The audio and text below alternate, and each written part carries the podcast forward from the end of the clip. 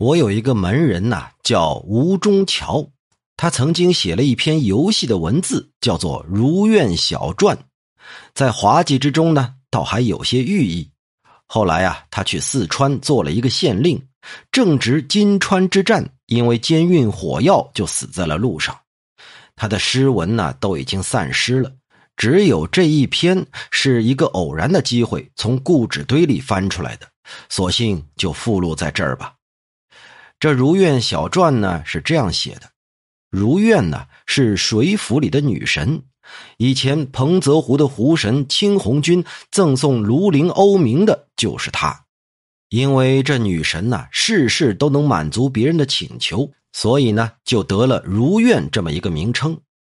按理说呀。处处都有水府，能否遇上水神，却是由个人的福禄和命运决定的。有那么四个人一起访道，他们游遍了江河湖海，到处寻觅，遇到龙神召见，龙神就说：“鉴于你们精神至诚而有上进心，现在呢，我就赐给你们每人一个如愿。”说罢呀，就有四个女子出来随从他们。其中第一个人呢，他任何的请求都能获得满足，过得是极其舒服。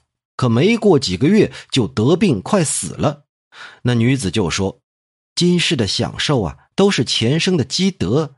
你前生的积攒，这几个月就已经消耗完了，还请让我回去复命吧。”这人呢，果然就去世了。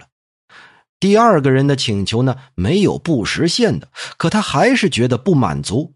到了冬天啊，他要他的那位如愿弄一个像瓜那么大的鲜荔枝。那女子就说了：“玉鹤可以填满，这个要求却不能满足，这不是神道所能供给的呀。”这女子呀，也就告辞离开了。第三个人的请求呢，有实现的，也有没实现的。他因此就责怪他的女子。那女子就说了：“神道的能力也有差别。”我也有能做到的和不能做到的，然而太阳当空必定要西斜，月亮圆满必定要亏缺，有不能满足的事儿，正是你的福分。难道你没看到那已经去世的那个人吗？这个人呢，就惴惴不安，女子呢就跟随他而不离去。第四个人，他虽然也得到了如愿，却从来不曾有什么请求。那个如愿呢，有时主动替他做点事儿，他也皱起眉头表示不安。那女子就说了：“哎呀，你的道德高尚，你的福泽深厚，天地明鉴你，鬼神保佑你。没有请求的那种获取啊，比有请求的获取要高出十倍呢。你可以无需我的帮助，我只在暗地里帮助你就好。”此后，这四位如愿相遇了，个人说出个人的经历。有的欢喜，有的感叹呢。